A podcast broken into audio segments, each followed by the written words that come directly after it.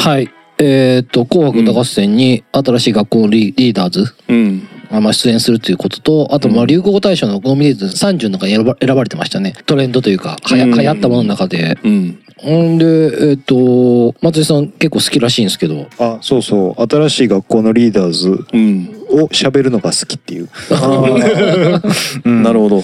そうそのなんていうんですかね。うちのお店で来はる人でもうん。結構そういう話はよく知ってするんですけど、新しい学校のリーダーズがすごいね流行ってるしね、うん。すごい僕って個人的には別に全然嫌いとかではないんですけども、ただそのあの好きやって言ってる人嫌いみたいな。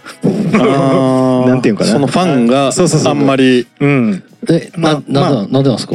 まああのーファン、うん、あの具体的なファンってどんな人かは僕は分かってないんですけど、うんなんかよくあのそのお客さんとかで喋るのは、えー、と新しい学校のリーダーズっていうのは流行ってるからこそ、うん。そういうのを好きなあの勘の悪いおじさんたちが多いっていう。うんファンがファンが多いっていうおので。じさん結構多いんだ。そう結構ねあれは刺さってるみたいでうん。なんかなんやろな。まあ多分ニュージーンズとかもねよく今ネットで言われたりもしますし多分一時期のね k p o p とかもそうやしももクロとかにも近いんかな。なんとなく。うん。あの一時期の感じで言うと、うん、例えばアイドルは全然知らんかったけどももクロは好きみたはいいなあの感じ。うん。突然、突然変異みたいな。そうそうそうそう。確かにニュージーンズも K-POP 聞かない人が聞い聞いてるっていうもんね。うんうん、そうそう。でん。そこの入りやすさのキャッチーさみたいなのはあのねどのグループにもすごいあるからやっぱりそれだけ売れる理由はあるんですけども、それをこうなんていうかなコミュニケーションとして使う人たちもいるよねっていう話。そうそう、うん、会話のね。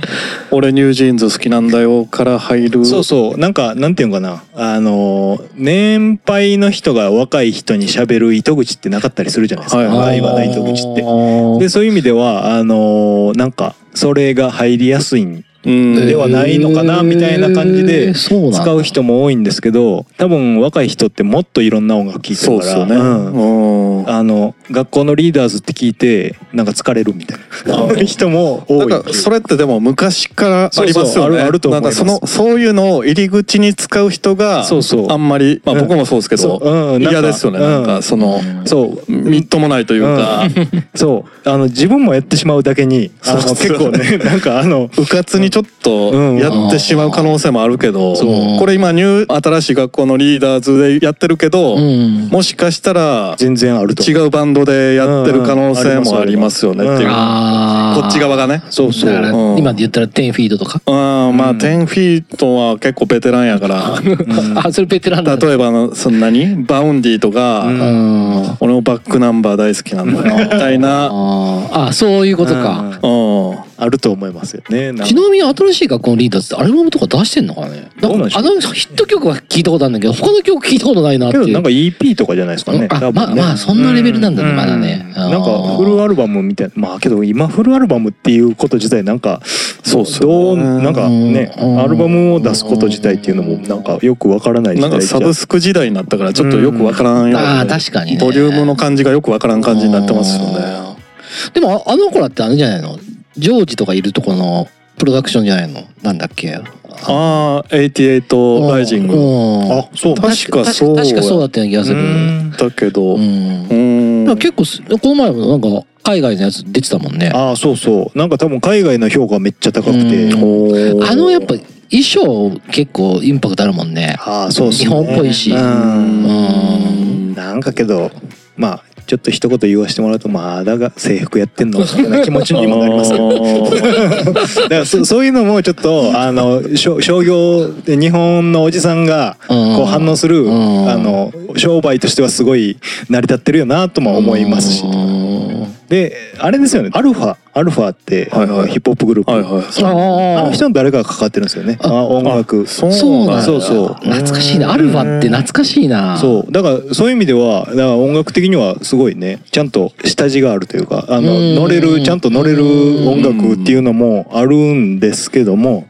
周りが嫌っていう。あー。僕僕個人的な話ですよ。うん。なんかファンファンは嫌いっていうやつあるじゃないですか。あるんですね。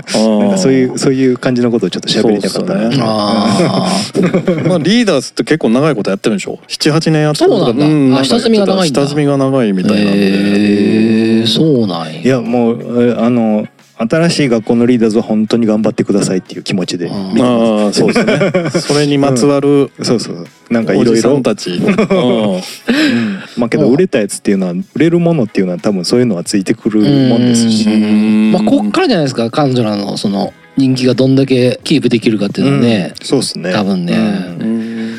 まあ年末多分あのー迎えると思いますけれども、うん。出てくる機会増えてくると思うんで、うん。まあよかったらテレビでチェックして。はい。チェックしたけどあんま言い過ぎるとこういう叩かれる。いやまあそれをツールとして使うのがあんま良くないんじゃないかな。いやそうそうそう。まああくまで意見です。そう僕の。コミュニケーションのツールとして使うのがっていうね。そうそう。うん。そうですね。ごめんなさい。複雑ないえいえいえいえいいですわかりますよ。はい、はい、Transporters All Night Juso. Transporters All Night Juso.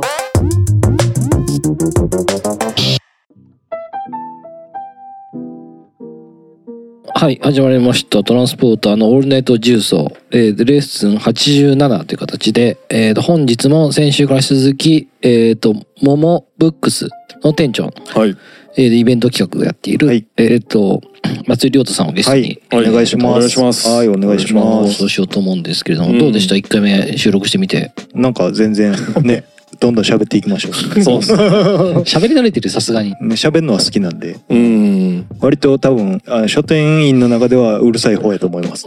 まあ 結構、確かに。初見の人入ってきて、結構喋ったりするんですか、なんかね、あのオープンする時にいろんな書店の人に相談しに行ったりとかしてた一つの中に、あんまり本屋さんって、はいはいはい。あの接客っていらんよっていう話をされてたんですよ。うーん。けど僕喋りたいんですよねみたいな話をして。いー。やけどそれやったら飲み屋やった方がいいんちゃうとか言われて、うん。ああけどそうなんかと思って、うんいざ実際店を開いた時にまあなんか「いらっしゃいませ」も言うしレジに持ってきてもらった本のを見たらちょっと喋りたくなるというかでこれこれこれいいですよねとかなんかこの人好きなんですかとかっていう話からちょっと喋ったらやっぱりみんなこういろいろ喋りたい人が多い感じはうん。実感的に感じたんで。うん。なんか、うん、喋っていこうと思って。単純に興味があるっていうね。それでもいいっすよね。本屋に関してはめちゃくちゃいいと思いますね。うん。なんか服屋に関しては別にいらんかなと思うけうどん本屋ってなんかもっと知りたいっていう感じないですか？うん。こういうジャンルの本とか。あなんか僕けど個人的にそういう個人書店に行った時にーはいはいはいは独特の緊張感があるじゃないですか。その、うんこうちっちゃいお店ならではの。確かにねうんこう、あの、なんかピピリッとするというか、うんうん一旦ちょっと奥の方で、こう、一旦自分のペースに持ってうん棚を見たいみたいな。うん なんていうんかな。どう言うたらいいんい。だろうでも意味わかります？なんとなくありますよね、そういう、そういうのって。そうそう。でも結構そこでこ本を持ってきて喋りかけられたら結構嬉しかったりしますけどね。うん、なんかね、私どうだったらうん、いやわかるわかうるん、どうなんでしょうね。いや、多分けどね、あの、僕もできるだけ喋ろうとは思うんですけども、やっぱり多分嫌がる人もきっといるんやろうなっていうのはあるんですけど、まあ、ちょっとぐらいのコミュニケーションは、一回こっちから振ってみようみたいな。うん。で、振ったらやっぱり、なんか、あの、全然、やっぱり喋りたくない人もいる感じもあるんで、その辺はちょっとスッと引くようにはしてるんですけど、うん。一回ちょっとチャレンジみたいな。はい。話しかけられんのは別にエッチな本以外は全然いい。ですよねそうですね。ねえ。うん。うん。それ好きならこっちもありますし確かにな。だけどエッチな本も聞いてみたいです。なんでこれ買ったんですか？意外と、意外と喋りかけられたら嫌じゃないかもしれないですよ。うん。なんか、ななんでもそうだけど。まあなんか多分ね、あの一口には言われへんなっていうのはあると思うんうん。で、その、あの、えー、と書店員は喋らないっていうのもあのちょっと一くくりすぎるし、うん。かといってあのみんな嬉しいかっていうともうちょっとそう思うのも僕も危険かなとも思うし、はいちょっと見ながら。そうですね。だから、あの、もしこのエピソード、1個前聞いてなかったら、ぜひ1個目から聞いてもらいたいなと思うんですけれども、あの、本日も出張収録という形で、うん。えっ、と、九条のモンブックさんの方に、えっ、と、お邪魔させてもらいまして、で前回はあの、お店がどうやって何で作ったのかとか、本屋で扱ってるお店のものとかを話させてもらったんですけども、ちょっと今回なら、あの、九条とか、あの、店主の好きなものとか、はい。そこら辺をね、ちょっと話したいなと思ってるんですけれども、ちなみに、松井さんって本、はい。あんまそこまでのヘビーで読むような感じではないみたいなことですけど、ね。月どんぐらい読むんですかちなみに？月けどまああーうん23冊とかですかね。うんこれは声を大にして言いたいんですけど、はいはいはいはい。僕は割と本屋そのね前回も喋りましたけど未経験で始めてて、本屋の印象ってゆっくり仕事できそうみたいな、うん。うん、で本ゆっくり読めそうみたいな。うん。僕まさにその気持ちで本屋やったらもっと本読めるやろなと思って結構ワクワクしてたんですけど、うん。全然読まれへんみたいな。え、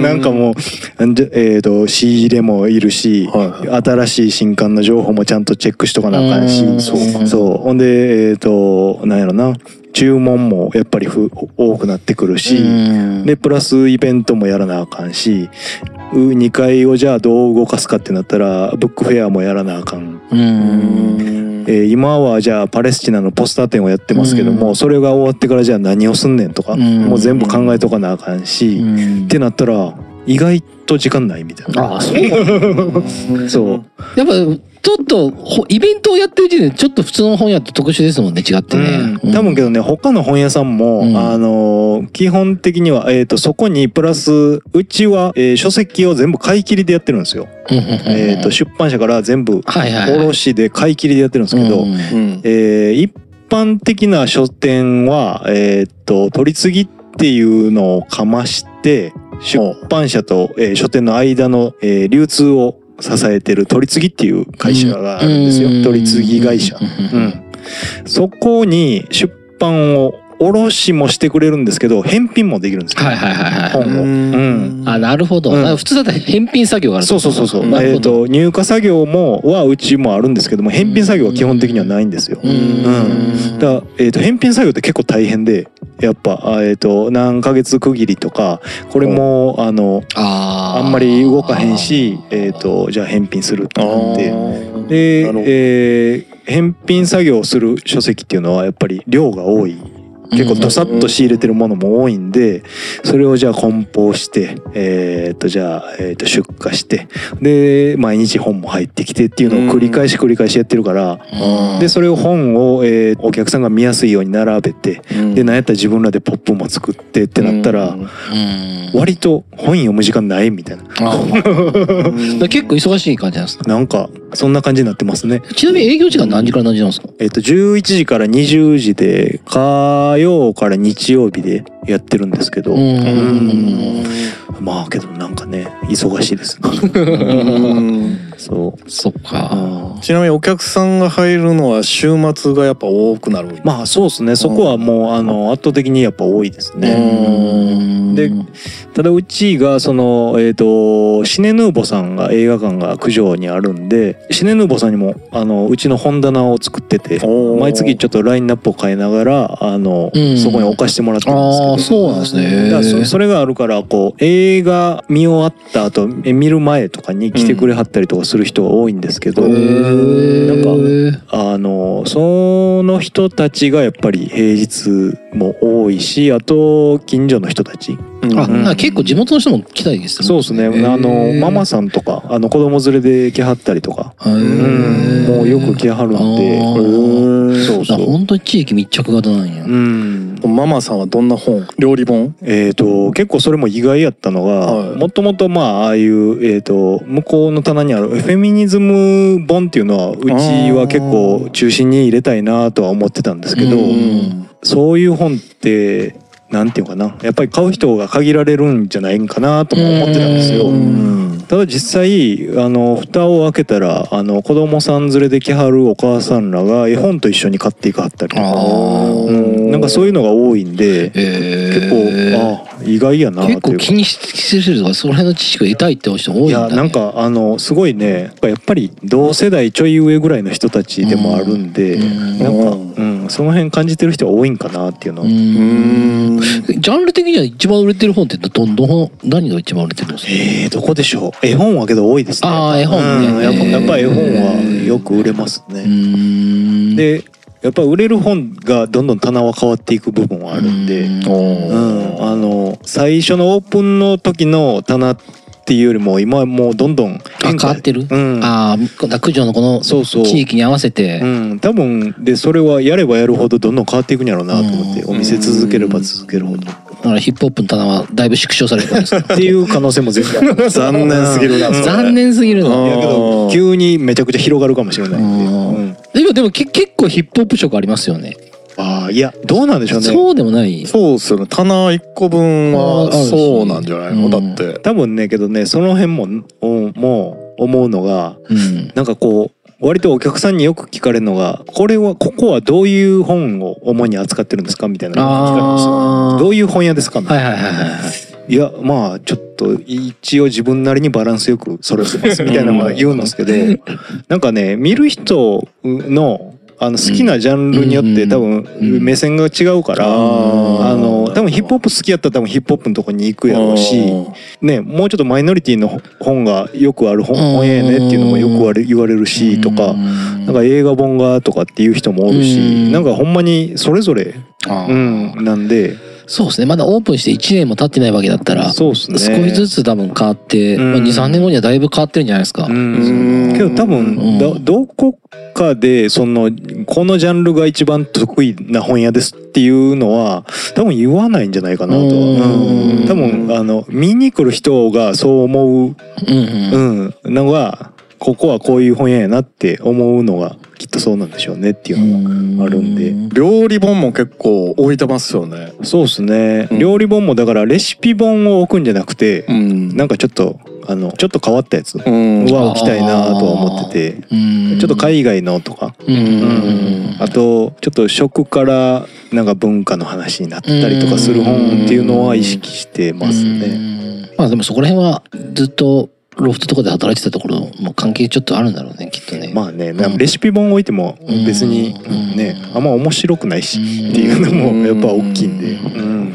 ちなみに京平さんって結構本読むんですか？最近そんなにあでもあのブックマーケット北加賀屋でやってる、あれは結構行ってますけどね、うん。この間も行ってきたけど、うん。結構散散財した感じですか？ああそうですね。っていうかあそうなの？本は一冊だけなんですけどうん。いろいろ売ってるじゃないですか、はいはいで CD とか、ああそっちを多めに買ったから、うん。割とでも本屋行ったらワクワクしますよね、うん。買いたいとは思うけど結局家の場所とか考えるとかそうね。あとまあ財布と相談するとか、うん。そんなに安くないからね本も。そう。ね、うん。やっぱり値段はねするもんです。そうなんですよね。でもまあ1,000円2,000円で知識が得れると思ったら。うん。でもそっから読むかっていうこともちょっと考えるじゃないですか大人になると。確かに。ね、あのよく言わはんのがやっぱりあの本好きの人って積んどくが多いというか。そうですよね。うん。いつか読むやろうもあるしうん。あのその時に欲しいって思って買ったけどもうん。やっぱそれが溜まっていく本ってやっぱり時間がかかるもんではあるんで。時間かかりますよねうん。確かに。そうそう。うん。松田さんってお酒飲んだらもう読め読めなくなっちゃうじゃない？あそうそうそう。そうですよね。だからお酒飲みながら読める人もいるいるよね。うん。いる人もおるん。ですけど憧れたなんか昔立ち立ち目とかで文庫本とか読んでる人おじさんとかで結構いるじゃん。今でもいるよね。やそういや俺も渋いとこ行ったら。そのうちやろうかなと思って。るなんかあれ憧れのやっぱなかなかあれね頭入ってこない。俺何回かやったことある。そうでしょ？やっぱりね一人で行った時ぐらいしかまずしないじゃうん。一人であんま飲み屋行くまあ年年でもないじゃん。うん。喋りたいじゃんどちらかっつったら。うん。あれもまあ3割ぐらいはちょっとポーズも入ってるのかなと思うけどねまあ実際ほんまに好きでやってる人が多い。あれはけどやりたいです。やりたいね 憧れの大人のうん。ね。あとちょっとなせっかく九条来たんで、まあ、ちょっと先ほど九条の話もしたんですけど、まあ、映画館があったりとかっていろんな話したんですけどなんか九条でなんかここおすすめみたいなスポットあります？なんかおすすめの何でもいいっすよ。何でもいい？あのまあ映画館はあるんですよね。まあそうあのねさっきも前半で喋ったあのカレー屋の話しましたけど。あー。ははははえっとスパイスカレーのスリランカカレーっていうのが、うん。えっと割と大阪のスパイスカレーって有名確かに、えーロッタグループとかそうやね。あそうそう、あまさにけどロッタ、うん。ロッタとかはあの、うん。完全に九条の看板でもありますんで、ううん。ん、あそこは絶対本店が本店があるんですか？あそうそうそう、ううん、ん今うん、今は多分ロ、えー九条と阿波座にしかないかな、うん。阿波座の方が確か居酒屋あっぽい。そう。居酒屋、うん。で締めにもカレーが食べれるみたいな感じのうん。で九条にはあのそのカレーをがっつり食うロッタグループがあるんで、うん。そこはおすすめあ美味しい美ですよね味しいですか？いやーもうちょっと癖になってますねやっぱね、月に1回は。う。ずうずする。そうそう、へー。結構辛いでしょ？スリランカカレーって。そうですね。なんかあの辛さというかあのえーっとねマトンが多分一番辛かったかな、うんうん。けどあのーエビとかやったらうん。割と甘い感じとか、んなんか選べるんで。食材によって変わそうそう。なんかねあそこは面白いとこなんで、あそこはおすすめですよね。九条はなんか商店街が有名なようなイメージあるけど、うんうん。その辺は探索してないですか？いやおあのー大体ん。頑張って行ってますけど、頑張ってうん。ね あれですか？西九条っていうのはその商店街を抜けた先にあるの？そうえっ、とね西九条はね川を一個挟んでるんですよ。九条と西九条。あーそうなんだ。味川っていうのがあって。うんでそこの川を渡るのにトンネルがあって。うんそこのトンネルが多分戦後すぐできたとか言ってたのかな。なんかその今でもあるんですか？ねそう今でもあって。へえでそこが結構独特な場所なんで、うん。結構地方から来た人にはそっちをおすすめしてるんですけど。あああいう全然知らないかもしれうん。ああないいう場所はないと思うんでうん。なんかあのせっかく買えんやったらぜひ行ってくださいみたいな。うん京さん九条とかこの辺最近来たの？最近来ました？まあまあ最近はあんま来てないけどまああのいとこが住んでるんで 昔はよく来てましたけどね。えーどちら辺に住んではったんですか？九条の住所とかわかんないですけど、うん。とりあえず九条は九条は、へー。で商店街外れたところにえー。住んでるんですけど、そう子供の頃はよく来ましたね。うんうん。まあ実際けどねあの多分来づらいとこではあると思うんで。確かに。そう。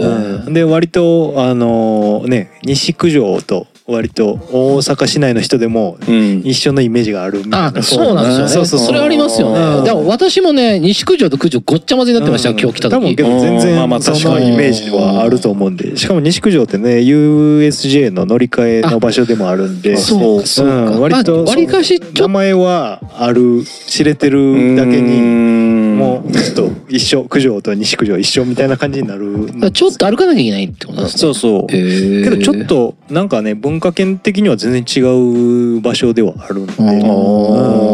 面白い場所では、うんまあよくロケとかでは九条来るイメージあるけど、あそうなんだそうか。西九条かな、それがまあごっちゃになってる可能性もある。けど商店街とかに来るんでしょあそうなんだ。まあけどよくやってますよあのロケは。うん。でそれこそえっ、と京セラドームの、えー、と一番近い商店街が九条なんで。あのオリックス・バファローズのあの横断幕とかね、うん。横断幕優勝おめでとうとか、うん、でそれで今回やったら阪神と阪神線でもあるんで線ねあの地下鉄のはいはい地下鉄そうやね。あ今日俺それで来ました。そうそう、う。ん、だから甲子園にも行けるし、えー京セラドームにも行けるうん。阪神線なんで、うん。だからここの阪神線は盛り上がってましたね。阪神ライン。だから意外と地下鉄もあるしいろいろあるんですね電車はね。そうっすね。意外と激アツなんですよね。うん。あそうなんだ。だって大黒町から13分ぐらいですよ。そうそう九条阪神線使ったら、でもそんな遠くない。13分やったらうん。全然近いですよね。うん。結構だからあのアメ村で働いてはる人はこっちに住んではるっていうのが多いんで結構あの感度高い人というか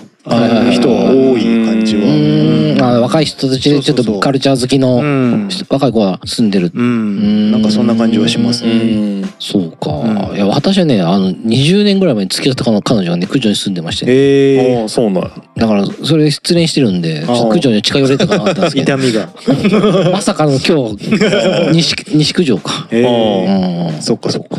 なかなるほどねなんか久しぶりに傷が、うん。キューって見るたびに、別に思い出の道を通ったわけじゃないああ、ではないですか。よかったよかっうん。うんなるほど久しぶりに来たからなんかどうなのかなた。と思って。ね、かさぶたが剥がれた。まだかさぶたになってる。うん確かにでも家賃安そうそうそう。ねあうん。なんかすそうなんだ住みやすさはね、そんな分あるんで、すごいおすすめなんで、皆さんも来てください。うんなんか喫茶店とか多いイメージ。うんなんとなく。うーん。純喫茶みたいなね。純喫茶みたいな。それこそタバコ吸える喫茶店は山ほどあるんで。ああ、そうですね。先ほどちょっとタバコ吸わね吸わしてもらったんですけど、うん。中庭があってね。ああ、あそう、そ店あれいいっすよね。店だよね。うちに、う。うん。ん。吸えるという。はい。魅力的なうん。街うん九条にならね、皆さんもぜひ 行ってもらいたいなと思います。けど、ね。うん。まあちょっとあのもう一点ありまして、最近なんかマイブームみたいな。松井さんがこれは好きだってなんか語語れるようなもの3つぐらいなんかちょっと。言ってもらいたいなと思うんですけど、何でもいいですよ。うん YouTube 番組でも、で、好きなテレビ番組でも好きなアイドル、好きな女優、何でもいいんですよ。なんか、あのー最近、進撃の巨人を見出しまして。アニメでうん。それが割と家帰ったらルーティンになってます。う んうん。で、それ、進撃の巨人って結構古くないですか？そう。あの、今やっと見出して。あそう。ーうんあー名前は知ってたけど。でも見たら面白かった。そうですね。なんかね、ちょっとハマっちゃってますね。え漫画では読んでなかったんですか？まあ、なんとなくこんな話やろな、みたいな。印象だけあっうて。で、もともと入ったんだけど、あれかな。100カメってわかります？番組 NHK の。わかんないです。100 100カメ。そうそう。あのーオードリーがやってる、まあ、ドキュメントじゃないな。あれうん30分のバラエティ番組なんですけど、NHK でやってるんですか？そう。オードリーが？うん。えー、そう知らないな。あいろんカメラ置いてあるそうそうそうう。ん。はいはいはいはいいろんな場所、いろんな、じゃあ例えば前やったら、ボートレース場とか、えーの、競艇の選手の中のところに100個カメラ置いて、で、そこでこう、カメラが映し出したものを、こう、あの、ガヤでオードリーがいろいろ喋ったりとかする。ああのテレビ局の局内そうそうそう、あの、NGK とかにもやったりしてた。うん。なんかあそのカメラが映ったやつを見て突っ込むみたいな感じ。そうそうそう。そうそうそうわ、大変やなとか、なんかいろいろ。そんな NHK でやってるんですね。そうそう。あの、100カメが僕好きで。あの、産婦人科とかもありましたね。そうそう。あの、結構ドキュメントとしても面白いし、うんうん。で、それで、えっと、進撃の巨人の制作のところに100カメしてたんかな。カメラ100個置いて。うんなるほどそう。あへえと思って、こんなみんなやっぱ作り手大変なんやな、みたいな。うんうん、ほんでああそれやったらちょっと一回そういえば「進撃」見てなかったし見てみようとか、うん。なんかほんで流行ってるしと思って、うん。流行ってるって今じゃなかったんですね、うん。それからそれから見出してっていうちなみに進撃の巨人ってもう終わってるんですか？話自体は。なんかアニメはけど先々週ぐらいに終わったって、う。ん。あれ NHK でやってるでしょ？そうそうそう。それがびっくりだね。ね。ね結構あの僕も見出して思ったんが結構ちあのち血みどろというか、すごいなと思って、それ見たら漫画読むなんですかあの漫画読んでたけど、うん。絵下手くそなんですよねなんか。そうなんだ。うん。まあその途中までやから分からんけどうん。初期の頃の絵下手くそやでちょっとやめたんですよ。だ。から見るんやったらアニメの方がええんかなと思って。うん。なんかわかんないですけど僕その漫画読んでなくて、うん。あえっ、とまあ漫画もちょっと機会があったら読もうかなとも思うんですけど、うんうん。結構アニメは躍動感みたいなのがすごい出るから、うん。あのどこまでそれがアニメあ漫画に出てるのかわかんないですけど、うん。あのアニメ自体はすごい躍動感もあって、うん。結構漫画でやったらあれ結構なんか文字が多い漫画になるんちゃうかなとか難しいんちゃうかあうん。結構話複雑なの？うーんと思うんすけどね。なんかあの文字面で読んだことないんで何とも言えないですけど、ううんんただ僕あのアニメを見てる時も字幕は出してます。あーそう。字幕を出すとそうなんだ。うん、誰か分からへんから何を喋ってるとか。ああなるほど。なるほどうん話自体ほんまによくできてるっていうのを聞くんでうん。だから面白いんやろうなと思うけど。う。ん。そうなんかそれこそね、えっとその100カメっていうきっかけもまきっかけもあったんですけどあの近所のあの中学生女の子がうん。おすすめしててアニメを、ああそう。それもあの一応あの頭には残ってて。じゃあ見てみようかな。結構若い子人気あるっぽいよね。そう。うんなんかねまあうん。うんそうあれは人気出るやろな。うん。俺もなんか甥っ子がいるんですけど、うんうん。高校に入ったタイミングで、まあなんか贈り物しようと思って、何欲しいって言ったら、進撃の巨人のコミックを買えるだけ買ってほしいって言って。へえすごい。ねで、まあ買えるだけ買うんやったら、まあ新、マンダラゲ行って、うんあるやつ全部買って。はいまとめ。で、ちょっと家で読んでみたんですけど、うん。もう面白さ分かんなかったですあね。読んだんですね。10巻ぐらいまで読みましたね。で、甥っ子には多分30巻ぐらいまで渡したと思うねんけどね。うん。なんかあれは多分なんやろな。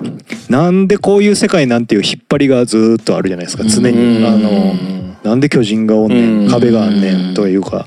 だからあれのフックもあるし結構いろんな要素が混じり合ってるといううん。かあの人間同士の戦いもあれば普通に怪獣怪獣的なあのうん特撮好きも好きななんかああいう怪獣同士の戦いもあったりとかうん。うん。なんかいろんな要素があんやろなと思いながら見てます。確かアニメで見た方がいいかもしれない。うん。なんか漫画で見たどう方がいい。なんでしょうね。漫画見た時うん。なんかちょっと映画変やなみたいな思わなかった。ですえ、絵がうん。あ、もう、もあそうなかったなんか等等身というかそれがあんまり好みの等身じゃなかったっていうかうん。そう。うん。なんか漫画ねどうしてもそれがありますよね、うん。その好きな絵かどうかっていうのは、あると思ううんで、ん。結構なくなってくんですか人が？あけど結構入れ替わり確かあるねそうなんだ。うん。まあ確かにな。俺ら子供の頃の漫画のしキャラクターってあんま知らなかったもん。知らなかった。そう死んだら大事件だったもんね。確かに 確かに。クルリンが死んだらもう翌日もすごかったから。な。割とほんで主人公僕の感じではそんなに活躍してないよねとか、うん。いや多分してるんでしょうけど。あんまりね、うん。なんかずっとうじうじしてるな、うん。あー今だからあのエヴァエヴァ感もあるというかそうそう。ほんで周りが結構いろいろなんかいろんな要素がねあるんで、へうーん。そういういだいろんな入り口があるから多分人気なのかなとも思うし。そ。れはサブスクかなんかで。あえっとネットフリでネットフリでうんあーならネットフリ多分 UNEXT とかもやってますよねそうですね。結構いろんなところに多分あると思うんで。うんもうリスナーの皆さんでそうですねまだ見たことない人なのうん見てみます？そうですね面白いっていうのはよく聞くんで。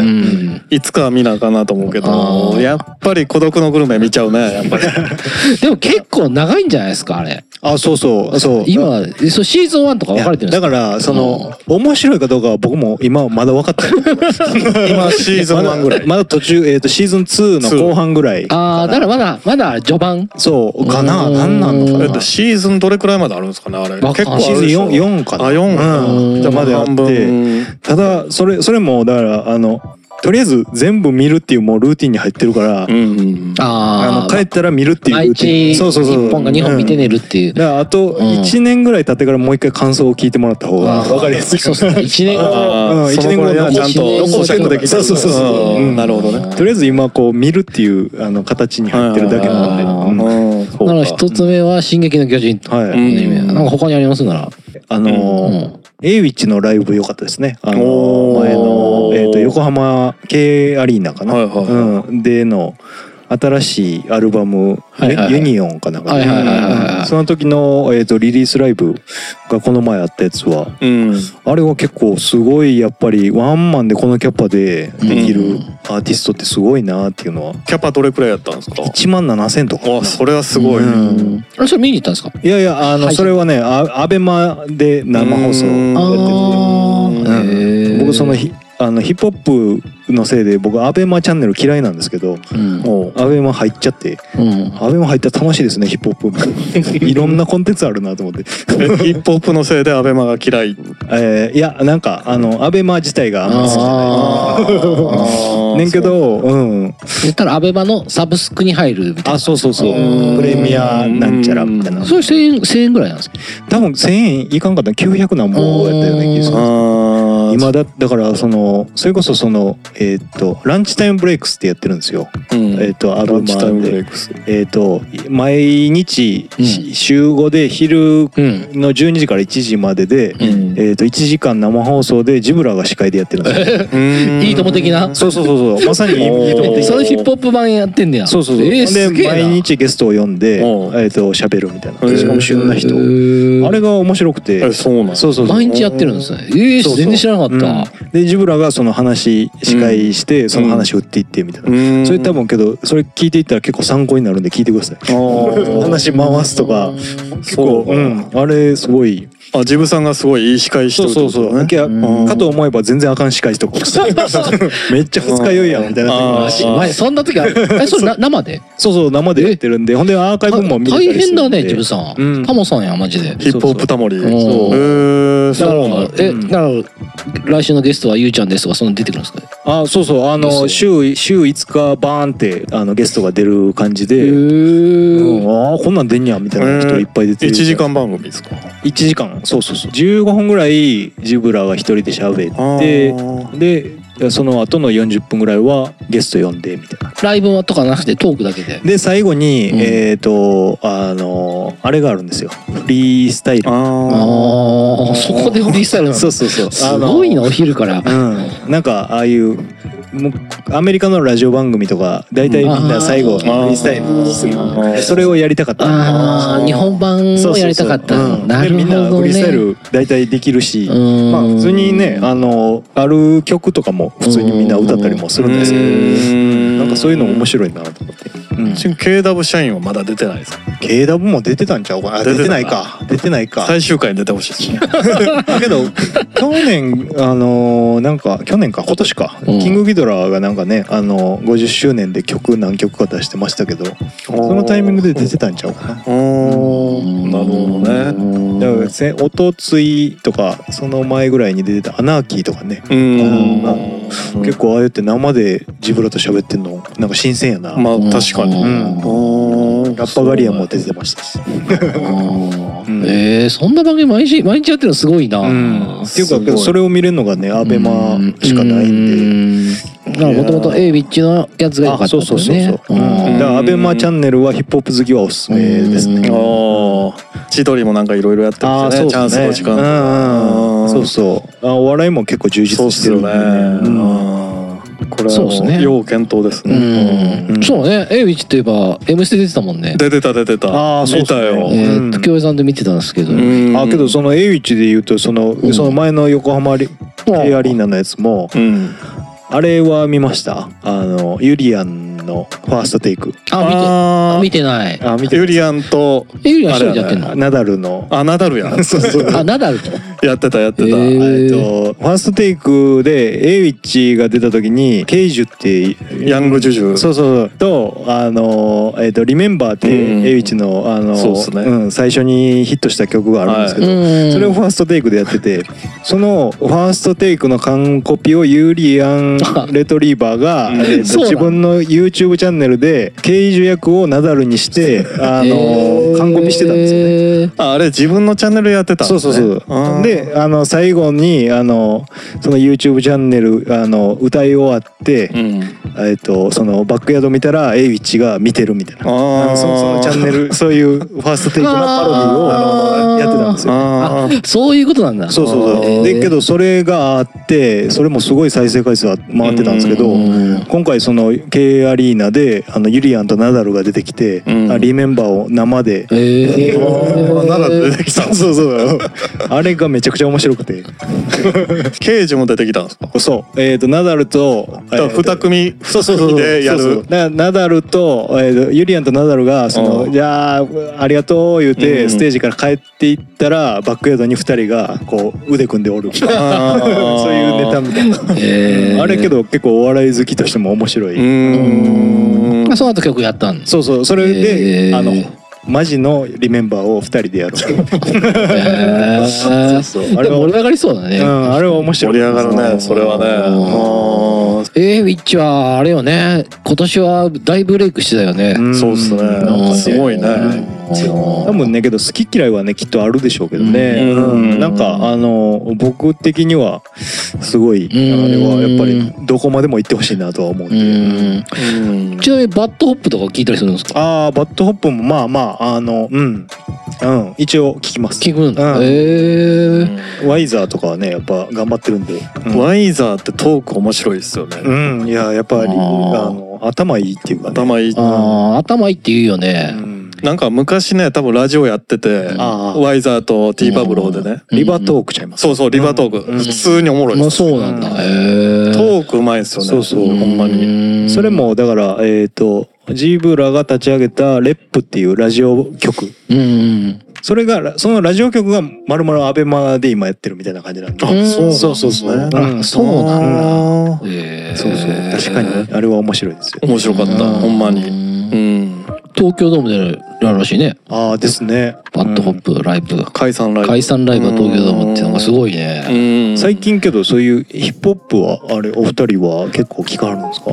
いや、僕は、うーん、やっぱ古いのばっかりですね。うんやっぱ新しいのあんまり受け付けなくて。どの辺聞いてはるんですか？いや、やっぱ90年代。まあちょっとこの番組で90年特集あったんで、まあそこら辺は聞いたりして、でもやっぱね、最近あの、韻踏み夫さんのあはいはい。あの本買ったんですよ。はいはい。日本語ラップ名盤。あれをとりあえず、ああれ全部一から聞いていったらあれをちょっと 仕事中に一から聞いていこうかなと思って。うん。でも結構ないんですよ、やっぱり。あーあそうですね。 Spotifyないんよ、結構。 Spotifyけど基本的にはあの海外アーティスト多め。そうっすね。ん。でも iTune の方があるんちゃうかな。あ、そう。アップルか。アップルの方がありますね。あれをね、でもとりあえずね、その、あるやつはとりあえず聞いていくっていう作業を最近し始めました。ん。それ聞いて読んで、また読んでっていうのをルーティンにしてそうややったりとかしてますね。そうね、ん。僕はまあ最近の聞くけどどっちかというと JJJ とかああそうそう。っ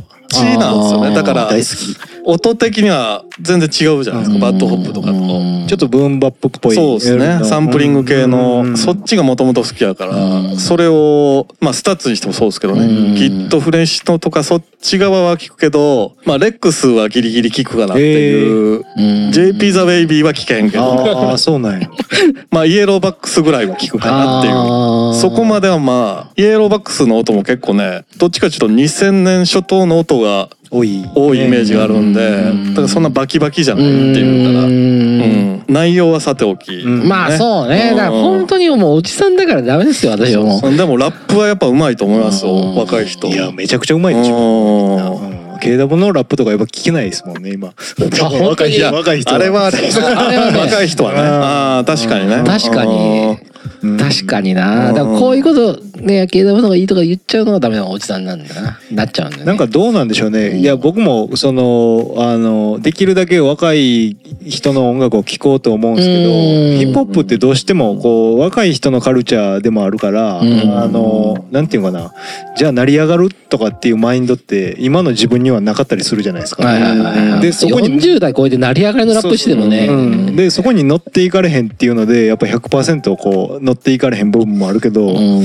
じゃあそこでじゃあもっと音楽的にちゃんと聴こうとか思っても今の流行りとかもあったりとかするし、けどラップだけが非常にうまいみたいなみんな、うんそうですね 異常に異常にね。だからラップがすごいうまいから、まあ今でいうブーンバップっていうトラック上でラップしてほしいなっていうのがすごいあるんですよね。なんかうん。昔のビートで、うん。まあおじさん的発想ですけど。けど JJJ のラップもなんかスカスカ感もあったりとかもしないですか？あのそそのの隙間が空いてるというか詰め込みすぎてない、うんあーまあそこがいいかなっていうのも、うんまあ JJJ も今やもう若手っていうかね全然ね、うん。中堅。当時フラッシュバックスで出てきた時はね、うん20代そこそこ。確かにフラッシュバックスはかっこよかったな。かっこよかったけど今やもう多分30ぐらいでしょう、うん。フレッシュのとかも。若い人におすすめするアーティストってどこになる？そういうのも踏まえた上で。若い人に若めい人に？これ聞いといたら自分たちの年配の気持ちもわかるし。ああ そのいい感じのアーティストそうそうちょうどいいあああどこなんあ。ですか？ねベタだけど、空からの力はみんなき若い子聞いてほしいね。うん。本当に。あれはかっこいいなと思ってね最近めっちゃ聞いてて。うん。だいぶオールドスクールですよね。そうねだからそこがもうちょっとねヒップホップ好きでも今ランディ MC あんま聞かないじゃないですか。僕らの世代でも。もう聞けないでしょ多分。うん。うん。多分だってスカーズとかももう多分古くなってきてるスカーズですらもうファースト20年ぐらういん。シーダの花と雨とかもね。ねあれ2007年とかだよね。めちゃくちゃ聞いてたけど。けど僕だからそういう意味ではもう普通にもうあの流行ってるもん聞いとくのが一番いい、パンピーはだからそういう意味で押せるなっていうのは、うん。パンピーはそうっすね。うんパンピーは聞きやすいもんね。うん確かに絶聞き対大事やすいし、ちょっとナードもあるし、うんしかもそういうねでもちゃんととしたシーンにちゃんと属してるのもすごいなと思って。うそうっすよね。ん。うん。もうもうだからオールマイティーでしょょ、あの人は。何が好きなんて言われたらもうパンピーって言ってたら確かに。うん確かに。そそれでいいかなっていううん。まあそれこそ PSG とか聞いたらいいんじゃないの？うん。がまあおすすめかなっていう感じかな。うん。なんか ESG だとちょっとうるさいうるさい人に思われませんそういやだやだ PSG するたら。どなんかいやもういやそもそもあのこんな番組でこんなこと話してる時点でうるさい人なんで。確かに。そうやな、まあ PUNPEEぐらいが5lack やとちょっとあれなんかなまあそうっていうねキャッチーさも含めたら。そうそうそう。女の子は聞きやすいんじゃない？ PUNPEEとか本当 PUNPEEと STUTSでいいんじゃ、うんん。あーそう STUTSね。うん。うん。でもさそれを若い頃それ聞いてる人ら hype だって思われるのかな？どうなんだあいつらリアルじゃないって言いそうじゃな い。若い子はもうそんなフレーズ使えよ。そんなことないそう多分 TikTok がメインになってるんでしょ？けど TikTok もねなんかあのー結構バズってたんが、うん。ビートナッツの曲が入ってたりとか。そうなんそうそうそうそう。最近？そうえそうなんだ。え。あのなんで？そのワンループのああの太いのとかは結構あのあそうなんだ。確かに。しかもちょっとあの BPM 遅めみたいな感じはなんかあの何秒間かとかに合いやすい。合いやすいよねきっと。うんわちゃうなとかなんか使いやすそうやもんね。なんかそういうのって結構ぐるっと回って一周して、うん、あると確かにのな。はうん。確かに。だから難しいこと考えず進めるやつはうん。別にオールドスクールでもいいっていうことですよ。うん。ね。うんそうね。うん面白いなどの時代もリアルは生き残るんじゃないですか。確かにね。まあ面白いっすね。もうエイビッチ。エイビッチね。要チェックでなら。うん。まあ要チェックっていうかみんな知ってるだろうけどうんライブを見たことなかったわでも。うん。なんかねあの大きい会場でやるヒップホップって楽しいなと思いました。やっぱ、うん、だってそんなん3品とか言ってる場合じゃないぐらいの規模です確かに。最近多いもんね。そうそう。うんだからその規模で見れる今時代なんでうん。しかもうん。アベマで生中継でカメラ何十台で入ってうん。ヒップホップのライブを見れるってこ確かにんな幸せ幸せなことないなみたいな。うん。多いようねん。それこそこの前ほらなんかなめだるだもも揉めたイベントみたいなのあったじゃんジブさんとか出てたりさーあれとかも相当規模でしょあれ。うんうんそうそうそう大きいですようねあんなんとかも昔じゃ考えられないから、うんそれこそ東京ドームでヒップホップのアーティストがステージに立つなんて、いやだからそういう意味ではうん今このジャンルは一番面白い時かなっていうのはありますけど。どうなんだろうね。客演とかするのかな？いやまあするんじゃないですか。するかなやっぱり。うん。僕がだって東京ドームでやるってなら全員全員呼びますもんだって。確かにね。しかも解散ライブでしょ。あー。それってもうでもなんかあの人らの自分らだけでやりそうじゃない？そうでもないかな。絶対呼ぶでしょ。な。んかヒップホップって呼ぶイメージ。呼ぶ。かな、うん。なんかちょっとそこが気になったけど。ゆるふわギャングとか呼ぶんじゃないの？一緒にやってる人らは呼ぶでしょうね多分。うんうん。裏方の仕掛け人とかもヒップホップ好きが多くなったっていうのもでかいんじゃない？の、うん。藤井健太郎とか、うん。うん。割とねだから自分らと同じ世代というかうん。の人らも2000年代というかその90年代中旬版から2000年代頭ぐらいのところで青春やった人がうん。やっぱあ今ね現場に、うん。現場で指揮取ってるような年代になってるから、うん。それはあると思いますけどね。結構お笑いの人も多いですしねそういうヒップホップ好きやうん。好きやったっていう人。ラップうまいやつも多いしね。そうそう、うん、当たり前のようにできる。うんそうね。うんなるほど。ささもう一個ぐらいありますなら最後。映画とかでもいいですよ。好きな映画とかでも。映画か。結構見ます映画。まあなんかフッドものはやっぱ好きですね。あー。地元地元そうそう、うん、あのあとコメディとか。うん。は好きですね。映画はねやっぱりそのできるだけ見に行こうとは思ってるんですけどなかなかね一回行けないっすよね。時間なかったらね。うん。行きたいなとは思うけどだただちょっとねマーベルがね、うん。もう今どんどん分からなくなってきてるんで。あ見てます？マーベル。ーなんかディズニーチャンネル1ヶ月だけ入ったんですよ。何個か見ようと思ったんですけど、いうんうん。やこれつ続いてるしちょっとわかんねえかもしれないなと思って。だスパイダーマンとかそこら辺のやつは見ましたけど、はいはいはい。メジャーなやつは。うん。アベンジャーズアベンジャーズ何個見たんですけど、やっぱあれ見てないとちょっと分かんないじゃないですか。そうっすね。人間関係とかさ、対立したりとかするの仲間ないアベンジャーズを見る前にまず個々の作品を見とかなあかんそうそうそうそうそうそれハードル高いね、うんちょっと。だからあれを一緒にこう並走してる時は面白かったんですよ。あー。あの作品と一緒に、はいはいはいはいで今ディズニーチャンネルでもめちゃくちゃいろんなドラマ版がドラマ版あってね。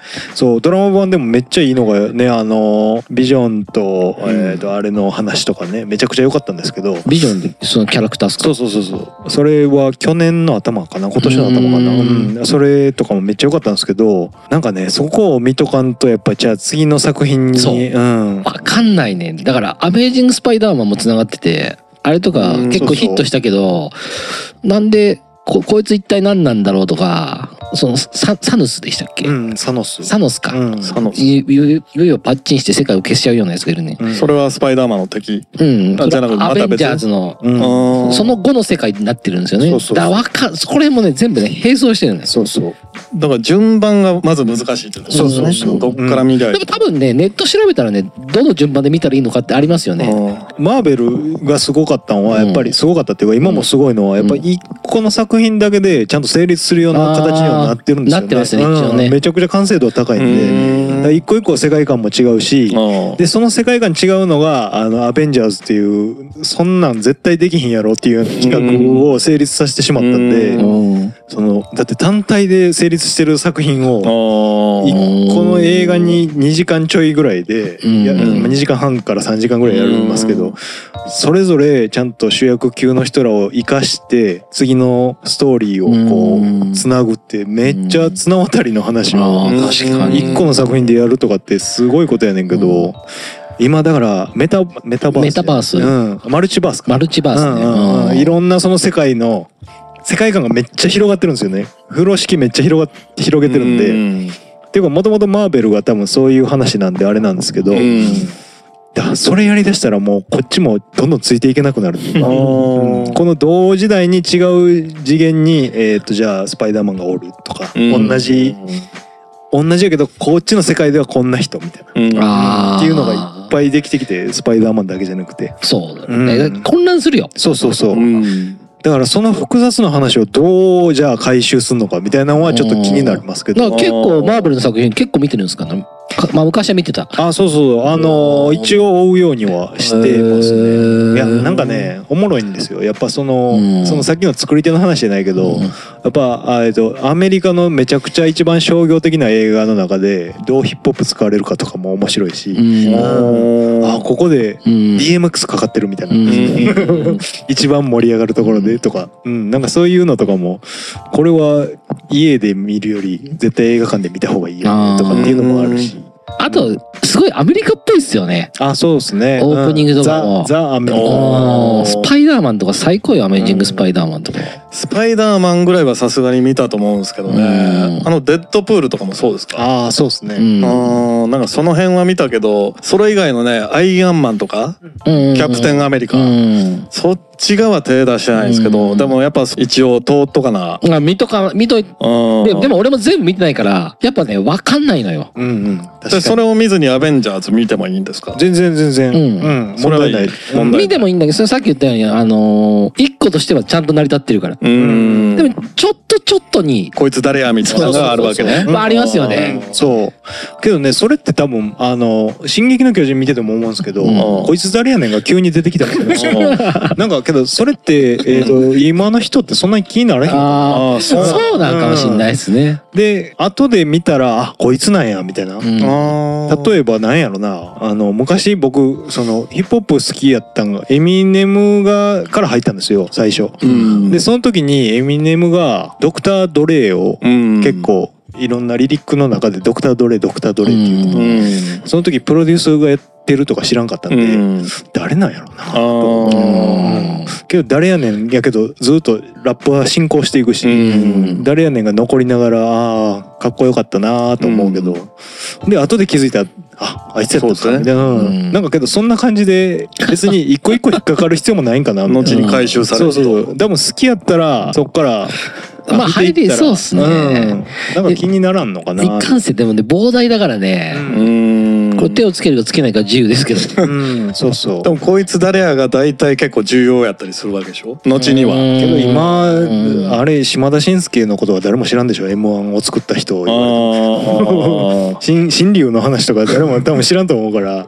なんかそのぐらいの感じでどんどんあのうん。見て見ていったら多分没入すんやろなって今回の「進撃の巨人」を見ながら思いました。あーなるほど。ー 今のやつ今のやつっていうかうん。多分ちょっとえ年取ったらやっぱ気にしすぎんのかなとうん。思っちゃうというか。うん。全部知っとかんとあかんちゃうんみたいな。だって昔やったら多分全部知らん中で飛び込んでいってたってーいうことやから。昔何か映画を。そうそう。なんかいつの間にかねああやってなんかこう繋がっていくようになったもんねあれもねなんうん。か知らない間に知らない間に。うん。うん。スター・ウォーズとかもねやってますし。あーん。そうね。そうそう。なんかずっとねそういうのはまあまあ確かにな。ロード・オブ・ザ・リングとかもねありますし。あれ面白いんですかロード・オブ・ザリングの。僕見てないんですけど。あなんかすごい面白くないって。ああそうなんや。アーマーパラにあるやつですよね。ううん。ん。俺ロード・オブ・ザリング好きだったんでうねん。そうか、うん。まあこいつ誰やで言うと木村雄一が当時僕にとってはそうです。あ そうそうわかるうん。わかるな。ゴッツゴッツの中で。ゴッツの。うん。まあそう考えればまあ分からんでもないですね、うん。見れんこともないな、うん。まあそんなもんをカットはしてストーリーだけ追っとくとか、あの目の前の状況だけ追っといたらうん。いつの間にかこっちが没入してるから、うん。気になってきたら調べたらいいしっていう確かに確かに。でもいいんかなでもアベンジャーズ今までいなかったですよ。出てきてるゲストで。意外といなかったからなんか新鮮でしたね。そうですね。うん。だから本屋でなんや文化がどうのとか言ってるけど「進撃の巨人」と「アベンジャーズ」ってやばいですよ。うん。確かに すごいメジャーどころ。そうそう。いやいやけど売れてるもんはやっぱねもうちょっとちゃんとそれも評価したいなと。あーあれは逆に良かったですよ。なんか、うん。そそういうので、ううん。んなんかねなぜ売れるのかとかも知りたいですしね、なるほど、うん。そういうそういう目線で見るのもねそうそう。面白いかもしれないんなでアベンジャーズ京さん見てみますか？そうですね、うん。ちょっとディズニーチャンネル、はい。うん。まあウータンクランもあるらしいんでね。あ、うん。それの話はもうあと1時間できますんで。マジですか？次、まあ次次。ウータン見てから。見てからウータンの話をしはい。ますはい、あはい、まあ、2週にわたってね、うん。えー出てもらったんですけども。そうですね。ありがとうございました。ありがとうごはいありがとうざいます、ございます改めて、うん。やっぱ人の話は面白いですね。やっぱりイベントをね数々こなしてたからうん。余計にやっぱり話がまとまってて面白いですよなんかいろいろ。さ最後にこれからこのモモモブックスでしていきたいこととか、まあ自分の人生でしていきたいことこれ別に熱く語ってもいいし、あのふざけて言っても どっち どっちでもいいですけど。えー、今もこれからねいややりたいことはねいっぱいあるんですけどね。うん。なんか考えてることとかあります？いやでそれこそポッドキャストとかやりたいですしね。うん。なんか YouTube もやりたいしとか、うんまあありますけど、まあ、とりあえず店をどう続けるかなんで、うん。うんなんかけどね体一つなんでねできることとできんことがあるから、まあそうですよね。一人でやってるとなかなかね。うん。まあけどなんか楽しいですね毎日。楽しんでうん。これが続けるようにっていう感じ。友達楽しい。そう。めっちゃいいっすうねんいやまあ楽しくない時もあります。誰もけえへんやんけみたいな。時もありますし、うん。まあけどねできるだけこの生活できたらなとは思いますけど、うん。継続。継続。とりあえず今は継続って形いやけどだから今回ねこのポッドキャストもあの80何回やってるっていう。そうなんですよ。ね。うん。いやまあ続けるってやっぱ大事なことなんでね、うん。あの始めるって実は誰でもできたりするというか、うん。よりも続けることがすごい大事やなっていうのはなんかお店やって思ったなと思ったんで、うん。80回やってるのもすごいなと思ってしかも週1回で上げてるんでしょ？まあまあし まあね。いやだからこれ続けていってくださいぜひ、まあ続けていきたいんですけどね。うんうん、頑張ってください。そうですね。ありがとうございます。はい。もっといろんな人に届けるようにねうん。していきたいなと思うんですけど。まあまあ増えてはきてるんでうねん。ぜひだからそのなん。かねあの今後もタイミング合えばぜひそうですねせっかくうん。あの今日ゆきさん。いないですけどゆきさん。がつなげてくれたん。でそうですよね次はちょっとウータンの話をそうっすねいつでも言うてください、うん。あれあれちなみに全部見たん。ですか全部見ましたあれ結構あるよねえっ、とシーズン2まであるのかな24ぐらいあるのかなうん。だから俺もねうんちょっと見ようと思ったんだけどうん。これちょっと見始めたらもうちょっと全部見えへんな。そうあ今見れる状態ってことですね。今俺入ってるから入ってるから見一本1時間ぐらいありますよね。そう。あ結構あるな。その前にまず「スター・ウォーズ」のやつを全部見ないとと思って。で順番待ちがねいろいろあるんですそう。うんうんうんウータンはめっちゃおもろかったです。なんかメソッドマンのラップとか結構本物に近いとかああいやもうほんまにあの辺いやその辺の話めちゃくちゃしてます。うんだからちょっと見てから聞きましょうか次。そうですね。とりあえず僕あれは見終わってからあのファーストアルバムはめちゃくちゃループで聴きましたね。そうなんやあれって結構若い時の話なんですか？なんかサムネ見ると結構なんかみんな子供みたいな感じそうそうそうもう結成前。結成前。うん。の12年の話。じゃあアルバムは出る前の話。まあちょっとそこはカミングスあーあー うん。見たいですね。うん。特集したいですよね。けどまああれを誰に勧めていいかよくわからないドラマではあるっていうのは。ドラマとしても面白いでしょ。ドラマとしてめちゃくちゃ面白いと思います。うーん。あのチーム仲間。ううん。んあのフットものでもあるしバディものでもあるし。うん。松井さんサブスク何個入ってるんですか？サブスクはけアどメーバえっアメとバネットフリーーアベマアマゾン。アマゾン。うん。ユーネクストユーネクス結構入ってる。主要なとこ。えんなディディズニーの？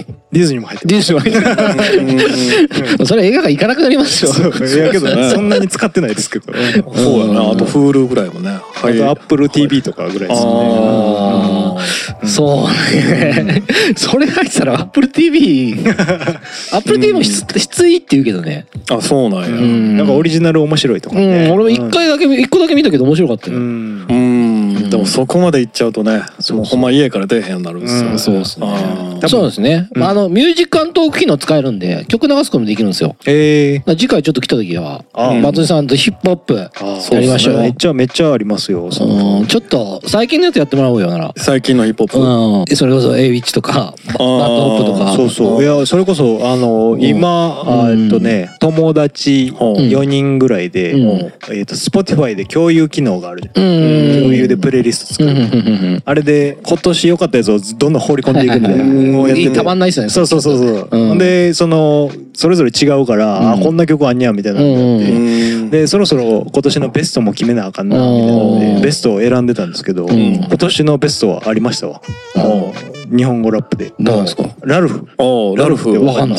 知らない。ラルフってね、えードリルドリルうんドリルあそうかな。んていうの？なドリルかえ ラルフって人の名前？そうそうラッパーですうんうんうん、ドリルはジャンル？ジャンル。ジャンル、うんうんラルフの、えっと「ゲットバックっていう曲があるんですけどうん。ゲットバックのしかもリミックスがうんちょっとねあマイアミベースっぽいっていうか、うん。あの結構乗れるあのオリジナル時代結構敷き詰めたラップなんですけど、うん。そのリミックスの方は超踊れる、えー。うん感じにピットブル感がすごい。ちなみにビートは誰なんですか？誰なんやろ？このサブスクになってビートを調べんようになって。あそう出てけえへんのそう。ないや多分ね出てきやすくなってるんでしょうね昔より。うんそうね。なんか昔こうあれを読むああそうですねあのライナーの。そうライナーを読む確かにねもうそういうそういうところもでもやっぱサブスクのいいところすぐ見つけれるところはいいけど。うん。けど前若い人に喋ってたら、うん。あの今の方こそすぐ見れるじゃない。そうね。ああそうっすね。うん。まあそうか。そうそう。ううん。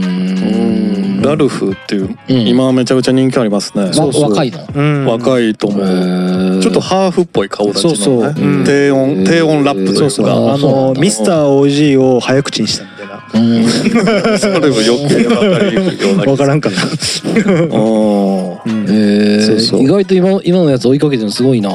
いやだって今のが一番ねうん。面白いって思うから多うん。分ちゃんと頑張っておうん。おおと思って。えちなみに松井さん何歳なの？僕37です、ね、37うん。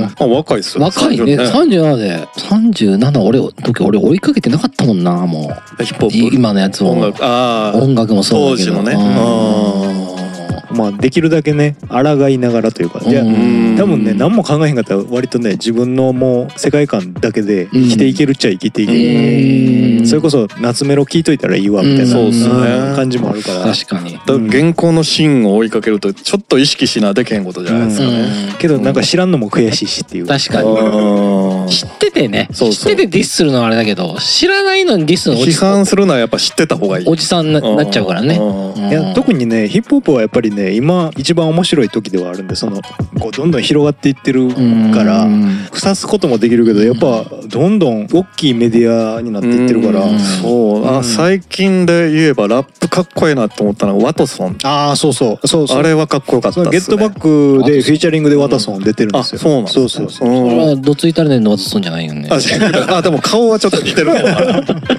やなんかね。あそういう例えいやあ見た目もかっこいいですよ。ワトソン。ひょろっとして、へー知らないうん。でけけそれは何？例えばふそういうフリースタイルダンジョン出身とか高校生ラップ選手権出身そうなんですとかじゃなくて。かどっから出てきたかえーとあれちゃうんかな？あのラップスター誕ああ今やラップスター誕生面白い今やっぱっていうねラップスターですよ、うん。今 ラップスター。そんな話俺にそれはね俺にしたことなかったじゃん一度ワトソンは別にその曲トラックがどうとかじゃなくて、うん。そのなんかねラップを工事現場かどっかでやってるラップを聞いてリリックめちゃくちゃいいなと。思った、ラップがうまいし、うん。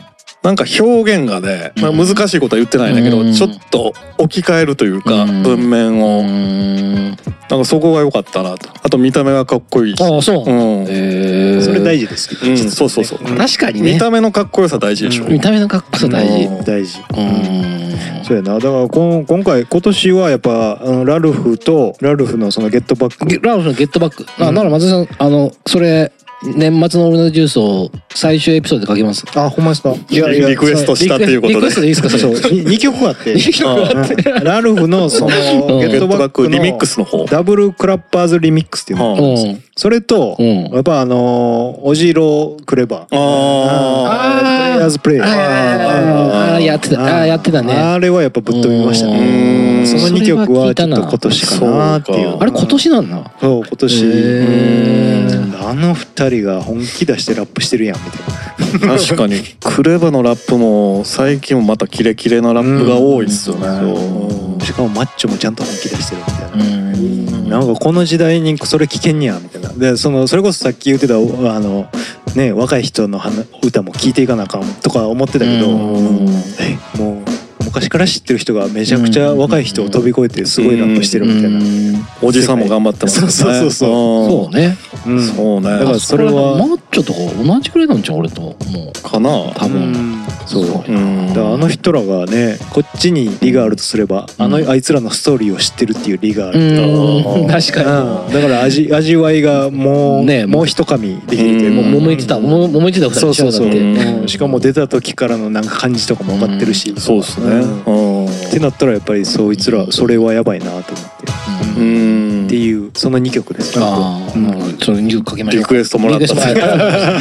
無理やりみたいな感じええええはい、うん。だからちょそれちょっと年末かけましょうか、うんぜひ。ありがとうございます。ありがとうございます。なんか他に言っときたいことあります？